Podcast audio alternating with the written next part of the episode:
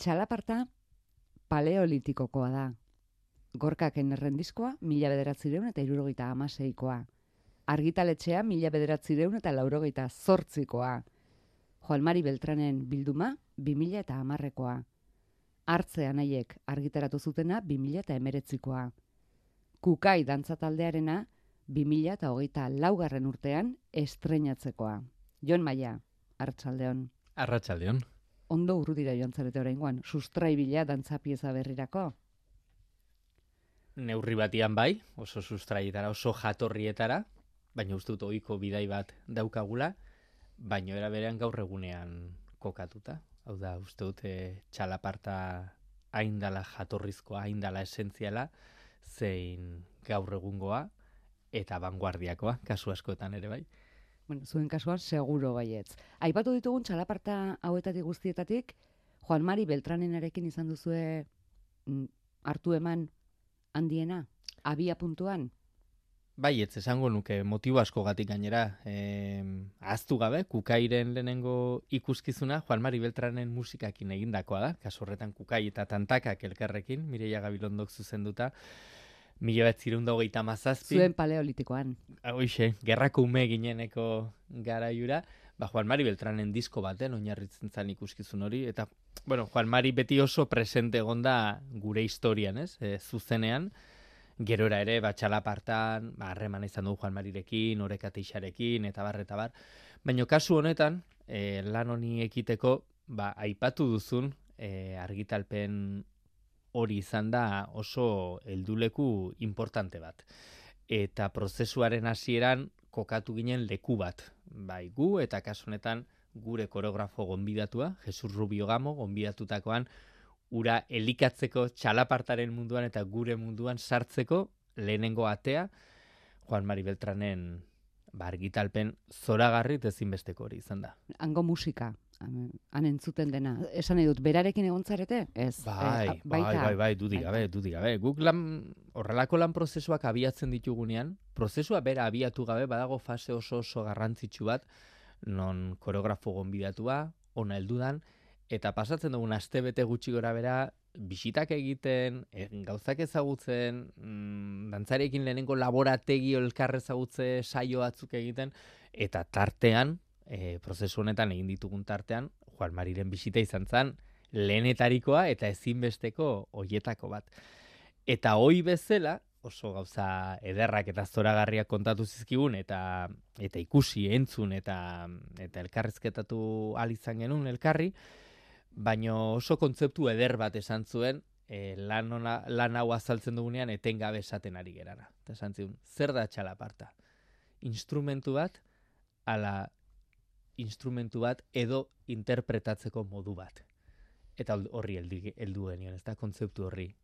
Txalaparta elkar aritzeko, elkar elkarrizketan aritzeko modu bat. Ze kontzeptu daude horren atzen, zer sortu dezakegu horrek, horren paraleloan eta hortikan abiatuta bueno, ba, hortik egin diogu gure bideari. Gero galdetuko dizugu, Jesus Iburuz, eh, ark nola entzun ote zituen Beltranen hitzak eta txalapartarenak. Bai, ze ark ere galdetuko zuen, zer da txalaparta? Bazekien, bazekien, bai, Jesus Rubio, nete esan, eh, Madrildarra izan da ere, Euskal Herriarekiko eta Euskal Kulturarekiko referentzi handiak dituen pertsona bat da. E, bueno, lagunak baditu, lankideak baditu, ona etorri izandakoa da, e, Mikel Laboaren musikarekin pieza bat egindakoa da, orain dela urte asko, bueno, etzan arrotza beretzat. Eta hitz egiten hasi ginean elkarrekin zerbait egiteari buruz, eta nun zeuden bakoitzaren interesguneak, egindakoak, zer egin nahi genuen, ba, bakoitza nondik gento zen, eta nik uste txalaparta hitza esan gabe, ja biak gauza bera pentsatzen ari ginela. Eta azkenian mai gainera atera genuen, eta bai, biak gauza bera pentsatzen ari ginen. Beraz, elkartu eta eta gero erabaki zenuten, etzen ukaten aurrez jarria e, gaia izango da, jarraitu beharreko bidea izango da, txalaparta. Nik aitortu berdet, aspaldi begiz jotan aukala txalapartaren inguruko horrelako lan bat egiteko naia baina bueno, ba, prozesuetan eta elkarre zagutzen nahi zarean, ba, bueno, ba, karta guztiak ez dira mailan jartzen lehenengo gunean, ez da, eta bueno, ba, ikusi berda, denek ere ze interesgune ditugun, eta momentu otedan edo ez aztertu, eta abar, eta abar. Eta, bueno, ba, elkarrizketen ondoren, ba, konturatu nintzen, baietz bazala momentua, eta jaka hortxe ask, hortxe askatu nuen eta agia ba bueno ba Jesus ere zetorren lekutik eta orain egindako azken lanen ondoren eta bar ba oso ondo zetorkiola eta berak bertan aitortzen zian pents bueno ba zeukala ez gogoan nolabait hori planteatzeko beraz bueno bidean topatu ginen Kukai dantza konpainiaren txalaparta ezagutzeko nonbaitetik asteagatik Beltranen diskoko lendabizikotik. Txakun, txan, txakun, hause. Txakun, txakun, Chakun chan chakun, chakun, chacun chakun, chan chakun, chan chacun chakun, chakun, chakun, chan chacun chakun, chakun, chan chakun, chacun chakun, chan chakun, chan chacun chakun, chakun, chakun, chakun, chacun chakun, chakun, chan chakun, chacun chakun, chan chakun, chan chacun chakun, chakun, chakun, chakun, chacun chakun, chakun, chakun, chakun, chan chakun, chan tukudum Ez ditugu bazterrak nahaztu nahi nola nahi ere, hau da Beltranen diskoa, horrela hasten da. Ez dakigu kukairen txalaparta nola hasten den. Bueno, antzukira jun beharko da, ez ez dugu dena, dena gerian utziko. Txalaparta joaldi batekin hasten da. Txalaparta joaldi oso indartsu batekin, zegoen dute hor utziko dugu. Baina txalapartarekin hasten da nola ez. Mm. Txalaparta, nola zen? E, zer da? Instrumentu bat edo interpretatzeko modu bat. Modu bat. Bueno, ala hasiko da txalaparta indartsu batez, astebete barru, Donostiako Victoria Eugenia Antzokian, otsailaren iruan. Egun hori da estrenaldirako jarria daukazuena. Bai, gehiago identifikatzen gea estrenaldi bira esatearekin, ez da? Horregatian iruan Donostian izango gera, lauean berriro ere, baina bueno, ondoren amaseian Bilbon, hogeita behatzean Gasteizen, eta gero martxotik aurrera ba, beste hainbat eta hainbat lekundan. Inguratzen denak ikusiko du jakina, baina saiatuko gara datozen minutuotan Jon Maiaren ahotik entzuten ze arraio den eraiki duten txalaparta berria.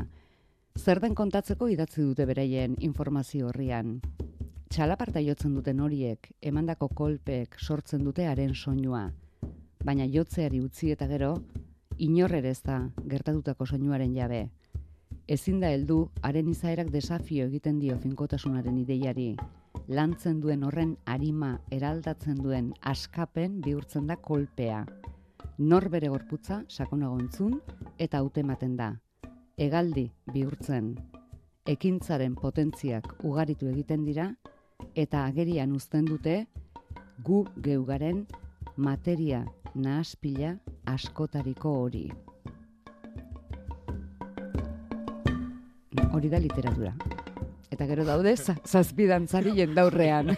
Eta gero dago realitatea. Ikuskizun batera ikitzen. Zazpidantzari. Zazpi interprete, esango nuke, ze dantza egiteaz gain gauza desente gehiago, egiten dituzte estenatoki gainean, baino jatorriz dantzariak bai e, zazpi dantzariak baino lehen izan zineten alare, dantzali, dantzari pentsalariak, dantzari asmatzaileak, dantzari ameslariak, Jesus Rubio eta zu. E, bai, bai, lantalde oso zabal bat, azkenean horrelako ikuskizun bat egiteko, lantalde oso zabal bat e, eratu behar da, eta hor gaude egun ez egun lanean.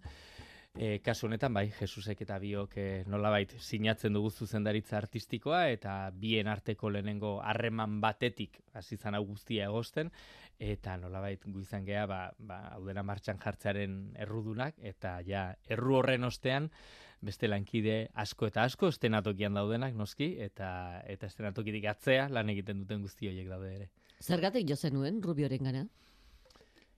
Orain dela urte batzuk e, lanildo bat iriki genuen kukaien, ezta? E, lan, e, lanildo ezberdinen artean, ba, koreografo, kanpoko koreografoak, koreografo gonbidatuak gurera ekartzea. E, oso bide interesgarria izan da. Mm, horren emaitzak esate baterako, ba, jela jauziak, oskara, erritu, modu hortako ikuskizunak, oso bereziak izan direna bere emaitzetan, baina batez ere gure gure baitarako, ezta? E, uste dute horrelako prozesuetan e, sortzen den sortzen diren ikuskizunak eta eta sortzen den aberastasuna izugarria dela. Azkenean horrelako batetik ba txalaparta mm, kukaik ezingo luke Jesus Rubiorik gabe egin eta Jesusek ezingo luke kukairik gabe egin, ez? Eta hori oso berezia da, egiten du oso, bueno, oso bakarra, e, originala izatea eta eta bueno, ba guretzako izugarrizko aberastasuna da. Eta lanildo horri jarraituz, bueno, ba Jesus bada momentu honetan Espainian dagoen sortzaile esango nuke garrantzitsuenetako bat, bere azkeneko bilanak e, bai Gran Bolero eta Acciones Sencillas zoragarriak izan dira, bada pertsona bat ba, tradizio kontuekiko eta identitate kontuekiko ere bai sentsibilitate handiz mintzatzen eta jarduten dana. Mm, bueno, hasieratik pentsatu nuen e, bueno, elkar ondo ulertu genezakela eta elkarren esparruak errespetatu zer elkarre likatu genezakela, horrela izan da prozesua, eta bueno, ba, nik uste era berean, bere, bere lan esparrutik kanpo sortzen duen lehenengo pieza da. Eta Ez, ez, ez omen da horretan horretan aritzen. Hori da, e, bere sorkuntza propioak egiten ditu, eta, bueno, ba, kasu honetan e, lehenengo aldia da, eta orduan beretzako ere oso erakargarria zan, nolabait beste egitura batean, barneratu, eta sorkuntza bat egitea, bueno, ba, martxan dagoen lantalde batekin, eta bueno, hortan ere oso eskuzabala izan da, ze, ze nola integratu da, nola baite ze azkenean berataz gain, gainontzeko esparru guztietan ari geanak, e, normalki gure, gure unibertsoko jendea da, ezta? Orduan, bueno, oso asko horrelako prozesuek asko ekartzen digute. Sorkentza konkretu hauei buruz, baino gerora ere, nolabait gure etxetxoan uzten duten eh arrasto hori haundia izaten da eta bueno, ba kukairen memoria hori ba elikatzen doaz, ezta holako prozesuak. Zergatik esan du Rubio koreografoak kukairen dantzak zaldien indarra duela? ba, Literatura. Uh, bueno, egia da baita ere, nik estenatoki kanpotikan e, begiratzen dudala e, prozesu hau eta egia da ikusten dituzunean zazpi dantzariak elkarrekin topera ba, badu sensazio hori, ez? Esa, elkarrekin joan eta bat balira bezala sinkronia perfektu hortan joatea, bueno, ba, ba batzuetan pentsatzen dut agian goituta gaudela horrelako dantzakera batera, baino berak esaten dut beste leku batetik datorrela eta horrekin topo egitea indar horrekin eta kasik berezkoa dantzari hauek eta talde honek berezkoa duen indar horrekin, ba bueno, ba berari atentzio asko deitu izan diola. Eta bere agindupean hasi zarete. Bai. Egaztien arintasuna duela ere esan du. Abaita. Ah, ez? Zaldien indarra eta hegaztien arintasuna. Bai, zen ikuste gure dantzak eta gure esaten dudan ez kukairena bakarrik, eh? E, e, euskal dantzak eta guk euskal dantza interpretatzeko daukagun modu horrek uste asko daukala iretik ere bai. E, nola baite lurra asko eman eta indarrez eta zehaztasunez egiten da, baina eraberan uste oso aereoa dala. Eta horregatik ez da kasualitatea, egan egite hori aipatzea. Eta aldizuek aitortu duzue, Rubioren komposizio dinamika eta indar zirkularrarekin bat egin behar izan duela kukaiko dantzarien bizkortasunak. Bai, ba uste dute kukai, bueno, kasuntan, bai, bat egin duela e, Jesusek proposatzen duen horrekin, eta Jesusen ezaugarrietako bat badala, bueno, mugimendu zirkular mota bat, bat badauka, baina komposatzeko garaian oso esan oso, oso komposiziotik lan egiten du oso marraztua izaten da eta komposizioak oso oso pentsatuak. Orduan nolabait ba bueno dantza baten zuzentasuna eta komposizio horren bueno ba kasu hontan bilek bat egin dute. Eta nola saiatzen ari bat egin dezaten hobe esan da. Nola jarri zineten aurrez aurre? Zein izan zen lehen agindua? Bueno, aginduak baino hor badago lehen aipatzen nuen, hasieran aipatzen nuen badago la elkarrezagutze fase bat. Eta horrelako kasik laborategi moduko baten, ba, badago, bueno, ba, saiatzen gera kanpotik datorren hori erakusten e, eman dezakegunaren paleta oso zabal bat, ezta?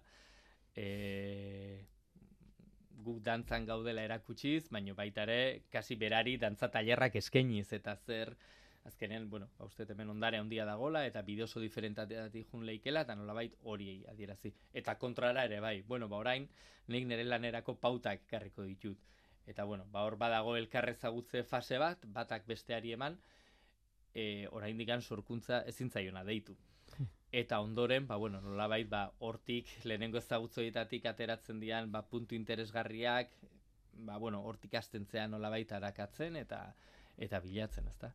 Errealitatean Jon, zuk baino askoz gehiago sufritu edo gozatuko dute kanpo begiradaren eragina dantzariek beraiek. Ez, zu azkenen ohituta dago zure taldea zurekin, ez hainbeste kanpo begirada dakarrenarekin, zuri igual bitartekaritza lana egitea egokituko zaizu, noiz edo noiz. Ba, asko, bueno, ohituta daude, eh? Ja hainbat prozesu izan dira eta zorionez ba, izugarrizko dantzariak ditugu eta gaina ohituta daudenak jende oso ezberdinarekin lan egiten eta mugimendu oso ezberdinekin, da hori izugarrizko aberastasuna da.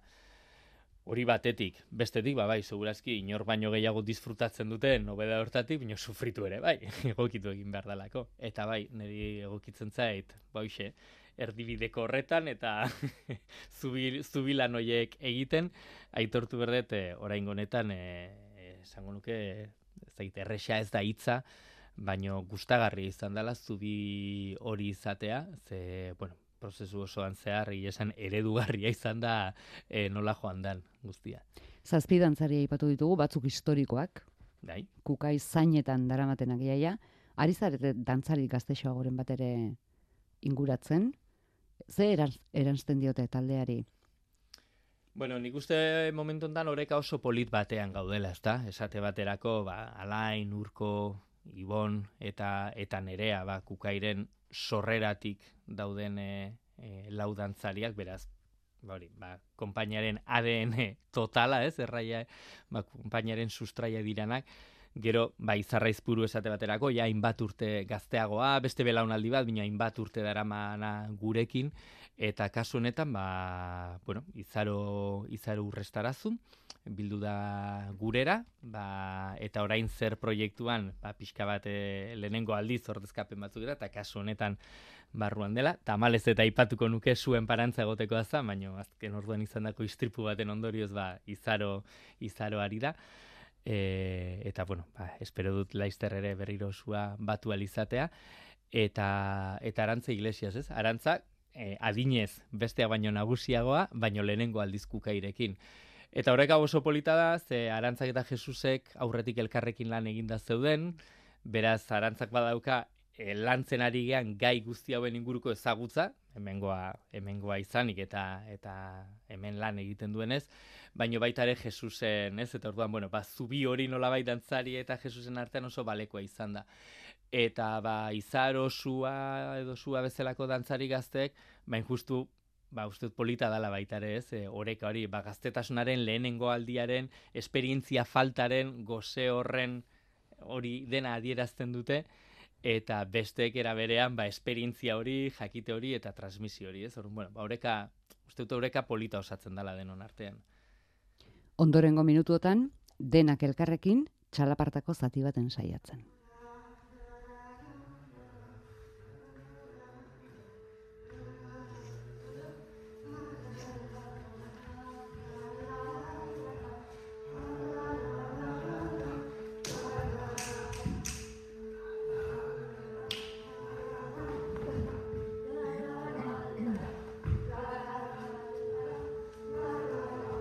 Dira zazpiak batera azaltzen, batzutan erdikoak ari dira, eurenean, eta alboetan, euren txanda noiz iritsiko zain besteak. Erdikoak ez daude beti erdian, jakina. Ensaiotarako ere batzuk galtzaz, besteak gonaz, kukaikoek ohi dutenez, jazkerak ez du generoa markatzen. Dantza generoa ere, nahasketa bada. Orentxe ari dira fandango dotore dotorean tentean karin, orentxe korrika, zirkuluan, destinuaren bila ba, badoaz bezala, oraintxe binaka, irunaka, edo denak, zazpigarrena besoetan gora hartuz, eta berriro biribilean, eta berriro fandango pausoak.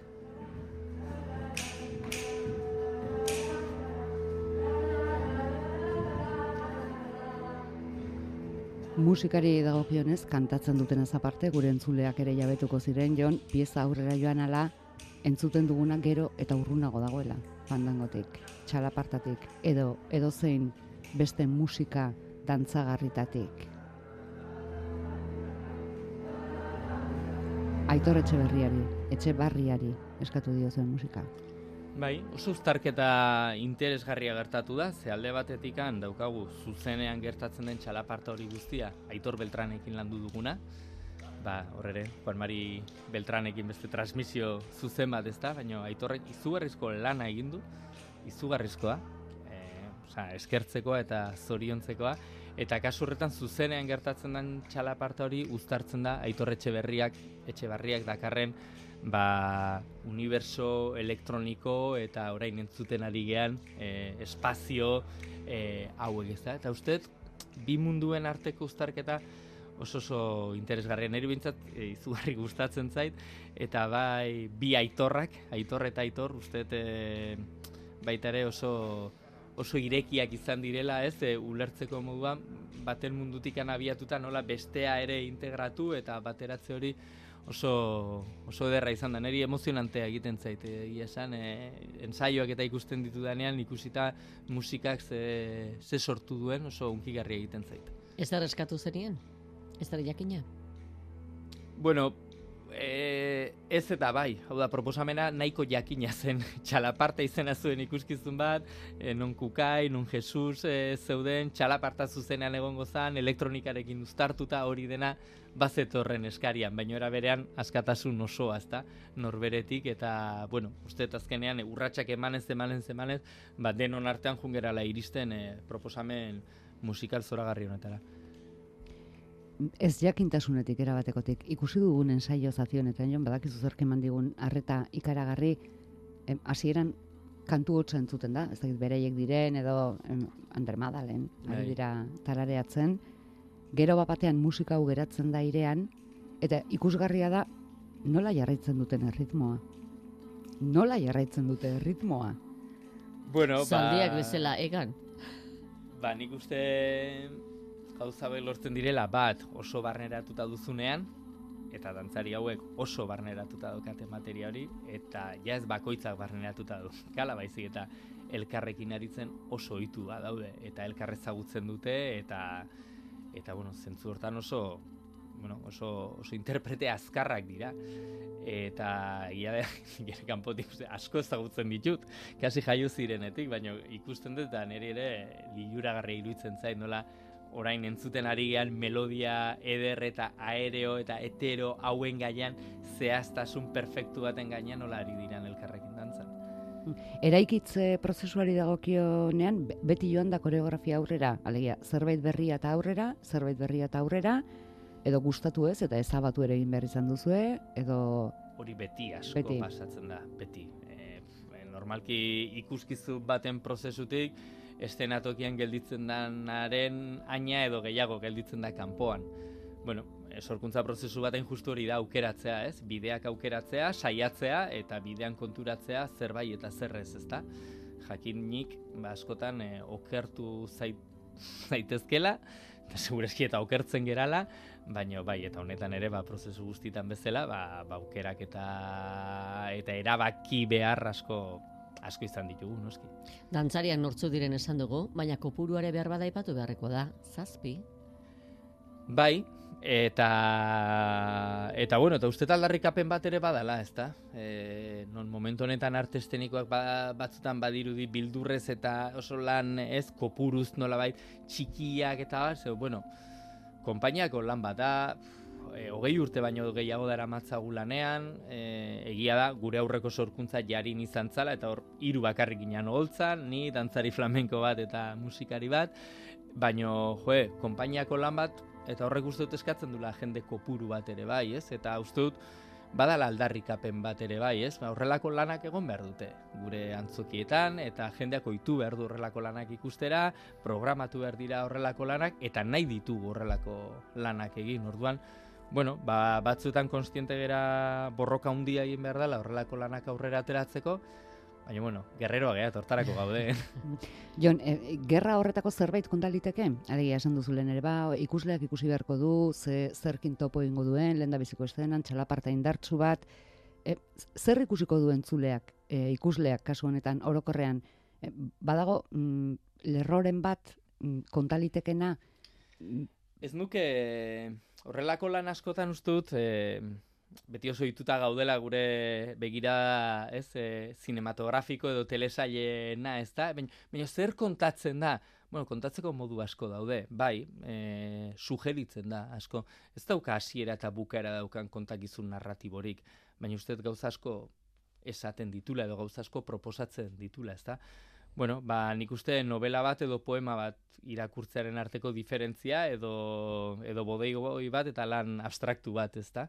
Bueno, ba kasu hontan gehiago daukaian abstraktutik edo poematik, sugerentziatik, kontakizun linealeatik eh, baino, baina Ados, dut abiatzen da indartzu, em, gero egiten da mm, baretu, eh, Arantxak ikuskizuna kontatu dator nahi du, baina kaosa, gero dator berria eta gero zaharra gogoratu, Uste dut elementu guztiak e, ikuskizun guztian zehar e, elkar gurutzatzen direla. E, berria eta zarra kontzeptuak ez da ez zaite gustatzen e, horrela ezabatu. erabiltzea. Hemen ere ezabatu egiten dugu gaizki esandakoa. Eh, bai, iruditzen zait eh, haindala berria aitorrek proposatzen dizkigun atmosfera hauek eta eta txalaparta joaldi bat, ezta? Indirela berriak eta indirela gaurkoak garaikideak dira. Gaur sortuak eta gaur gaurko elementu guztiekin eta gurekin elkar bizitzen dutenak, ez? Orduan, bueno, uste dute badagola ziklo bat, errepikatzen den ziklo bat, e, egoera diferente askotatik pasatzen dana, egoera horietako bakoitzak e, ikuslearen gan, interpreteen gan ere e, eraginak dauzka, beraz garapen bat dauka, bueno, gauza asko daude, eta gustut ikusi behar dela. beraz, Ikus- datorren astetikan aurrera, hortxe, hortxe ongo da, holtzan jendeak ja gozatu eta bere iritzia eman dezan, eta sent, batez ere sentitu dezan. Ikusi, baina ez zazpilagun dantzan bakarrik, interpretere badira, zertan ari dira. Bueno, ba, estenatokian gertatzen den guztia euren eskutik dator. Beraz, e, datozen erritmo, ahots, dantza mugimendu, sentimendu, beraiek zazpiak ekarriko dizkigute. E, ez da emanaldi bat esan dezaguna, ez hau da dantzaria, hau da musikaria, ez zer, zazpi lagun ditu boltzan, eta euren lan eta leginetik etorriko zaigu guztia. Izketan jarri dituzue? E, ez, begira, Ez, nola ikusi eure... ahots teknikan aholkulari badaukazuela, Bai, ba, bai, bai, bai, ahots lanketa ere izan dugu, ahots lanketa ere izan dugu, prozesuan. baina kanturako Bai. gehiago. Bai. Nola daude jantzita? Nola irtengo dira jantzita? Esan dugu saioan batzuk onaz, besteak altzaz, baina hori Bai. ja ez esatea da. Bai, ez, egia da, e, batzutan zaila dela, ez? Badaude elementu batzuk e, protagonismoa asko handia hartzen dutena, eta beste batzuk agian sutilagoak direnak, baina sutiltasun hortara iristea ez dana erresa, hau da. Eta kasu honetan saiatu gera egiten jantzitegi bat, non euretako bakoitza identifikatuta sentitzen den, eta pertsona, pertsona horrekin identifikatzen zean, era berean konjunto bat, bueno, oso, esan ezagun, e, ikuskizunaren estetika soiltasunetik oso ondo laguntzen duen estetika bat da, eh? oso, oso modu soilean, ez dago bestuario handirik nola esatearren, eh, ez dago su artifizialik jantzitegian, baizik eta, bueno, gure hoi beti saiatzen gera, ba, lehen aipatu duzu ere, bai, ez da, ba, nola bai, bai mugimenduetan jantzkeratan eta, ba, bueno, genero estereotipo ezberdintasunik eta ez egitea, eta bai, badaude galtzak, badaude gonak, baina, bueno, oso, oso soil, oso fin, eta, eta bueno, ba, beste elementuekin gertatzen da bezala, ba, bueno, ba, ba, gure e, tradizio eta kultura buruzko erreferentzia batzuk badaude, baina, bueno, ba, ba, gaur egungo jantzi batzuk dira. Eta estenatokia? Eszenatokia oso, oso soila ere bai, zentzu horretan, oso soila. E, egia esan oso, oso biluzik, oso biluzik dago, eta saiatu gera gertatu zedin ekintza, e, ekintzak e, uste dut oso pixua duela eta garrantzitsua dela eta dinamismo handia daukala, orduan, bueno, oso, oso soila da zentzu horretan. Orain arte inguratu diren konplizei ze gustatu zaie. Ba, aitortu behar da oso barrura begira egindako lan bat izan dela. E, beste batzuetan e, gogoratzen dut eta orain zer egin genuenean esate baterako, ba, proiektuare alazalako, ba, prozesu amaiera bakoitzean, saio ireki bat egiten genuen, eun lagun baino gehiago etorrita, eta orduan oso feedback zuzena izan genuen. Kasu honetan oso oso blindatuta egon gera, ez? Edo ez egon geran, edo, edo lan egin dugu prozesua blindatuta egon zedin, ez? Orduan, e, bueno, ba, etorri dan jende apur e, horrek uste dut oso ondo konektatu duela lanarekin, eta eta bueno, atera dala ba, unkitze zera horrekin, ez? Eta, bueno, orain azkeneko astean sartuta, bihar bertan beste frogatxo bat egingo dugu, eta, bueno, aste honetan hola, bai, hola, eh, lehiotxo batzuk eh, irikitzen hasiko gera, baina guretzako ere ba, datorren larun bata izango da benetan hor jarri eta jendeak zer pentsatzen duen jakiteko ordua. Eta orain honetan hain bilindatuta, jakirmina eragiteko? Ez, ez da ezer bilatutakoa izan eta ez da inungo estrategia komunikatibo baten e, eragina. Ez, ba, bueno, uste dut batzutan e, prozesuek ere behar dutela lasaitasuna, gauza gertatzeko ere goxotasun hori beharrezkoa dala, eta nolabait, bueno, ba, ba ensaio gela, babesten eta lantokia babesten e, saiatu gera, ba, bueno, ba, azken boladan ere, ba, emanaldi asko ematen ari gea, asko bidaiatzen ari gea, eta horre june etorri horrek ere asko ekartzen du, orduan, bueno, ba, ba espazio hori, lasai lan egiteko espazio hori, nik uste batzuetan beharrezkoa dala, eta orain honetan pues, horrela ekin dugu, eta horrela horrelari gera lanean.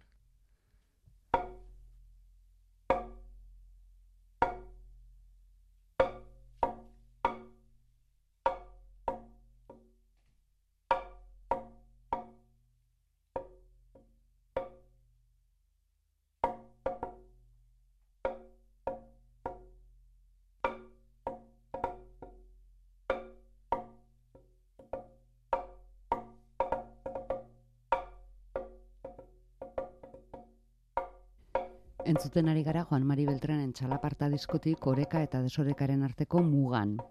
Begira. Jon Maia, orekaren eta desorekaren arteko ze muga zeharkatzen ditu zuen txalapartak? ez dakit. Uste dut hortxe gaudela dantzan. Oreka eta desorekaren artean. Ez, ez gure txalapartak, esango nuke gure egunerokotasunak eta gure lan guztiek, ez? Neurri batean badaute orden oso bilatu bat eta bueno, ez, e, badago orden bat, baino batzutan desordenean eta desorekan oinarrituta, beraz, bueno, justo bi termino hien artean bizi gerala esango nuke. Muga mugan. Noiz esan zenuten honengatik bakarrik merezi izan du. Eh, espero dut hori esango dugula. Eta esango dugula gainera ez da torren astean, bezik eta ustut lanak lan hauek asko gozatzen direla ja martxan daudenean, ezta? Estrenaldi ez, ez da izaten helmuga bat, hasiera bat izaten da. Eta batzuetan e, ez, ase bukatzen duzun egun horietan ere, konturatzen zea seia bete beranduago, jude, az estrenaldia, ez? Baina asko zobeto gaude. Bueno, ba, espero dut hori gertatuko dala, ziur nago gertatuko dala. Baina gero badago beste faktore bat, eta normalki estrenaldi egunetan, eta, bueno, gehiago zaude, e, mm, akatsak gertatu daitezen edo konzentratuta, edo lanera, ordun gehiago da tentsioa gozamena baino, ezta? Baina beti prozesuan badago momentu bat, ensaio egun arrunten bat, non konturatzen zean magia gertatzen dela, eta esateza, dios, badukagu. Eta unkitzen zerana, ezta? Eta eta imperfekzio guztiekin, eh? Naiz eta jakin denbora falta dela, lan asko falta dela, mino egun hori ikusten dezunean, dios, badaukagu eta unkitzen zeana, niretzako hori izaten da prozesuko egunik ederrenetako bat. Gero dutik gabe, baina martxan dagoenean eta ikusten duzunean nola doan batetik bestera, ba, zalantzarik gabe ere, bai. Baina, un horretatik pasatu behar dela iruditzen zaite. E, badaugazu egunotarako dantzarientzako, ez dakit, aginduren bat, aholkuren bat, ze, azkeneko egunak falta direnean, zaintiratuak, e, biurrituak, Bai, bai, pues arriskuak ekiditea, beti, betiko oreka hori, horre oreka eta desorekaren artean, ez? E, lana falta da, beraz lan egin behar da, baino, baino kontuz, arriskurik ez hartu behar, ze ondo iritsi beharreko momentua, ba, ba mendik zortzi egunetara da, ez da? Orduan, bueno, ba, boixe, ba, norbere burua zaindu, elkar zaindu gaitezen eta zaindu dezagun denon artean e, txalaparta eta lantalde, ezta? Pixkat mezu bezala hori hori gustatzen zait, eh, adieraztea. Ze iru, iraupenekoa geratu zaizue? Ordu bete, ordu beteko lana da, irurogei minutu. Eta zenbat ordu joan dira? Buf, asko. Lehen da biziko ideia izan zen duen hartatik. Asko. Ba, oie, am, orduak amaigabeak izaten dira eta infinituak. Eta, bueno, orain gontan ere horrela izaten da. bueno, lako uste horrelako lanbide batean alaxe izaten dela, ezta? Eta eta badakigula eta segurazki horregatik ere gustatzen zaigu. Justu estenaratu aurretik dantzariei esaten diezun hitz magikoa? Ez gera hitz askokoak izaten, baina uste eh, normalki elkarri ematen diogun banan bana elkarri ematen diogun besarkadak hitz guztiak gordetzen ditula. Jesus Rubioren ondoan egongo zara? Elkarrekin egongo zarete edo edo non egongo zarete?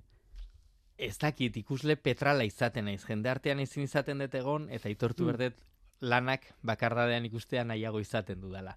Beraz, segurazki oso gertu egongo gera, baina bakoitza berean eta amaieran elkartuko gerala. Suposatzen dut, ez dakit, azken egunera arte planik egin gabe.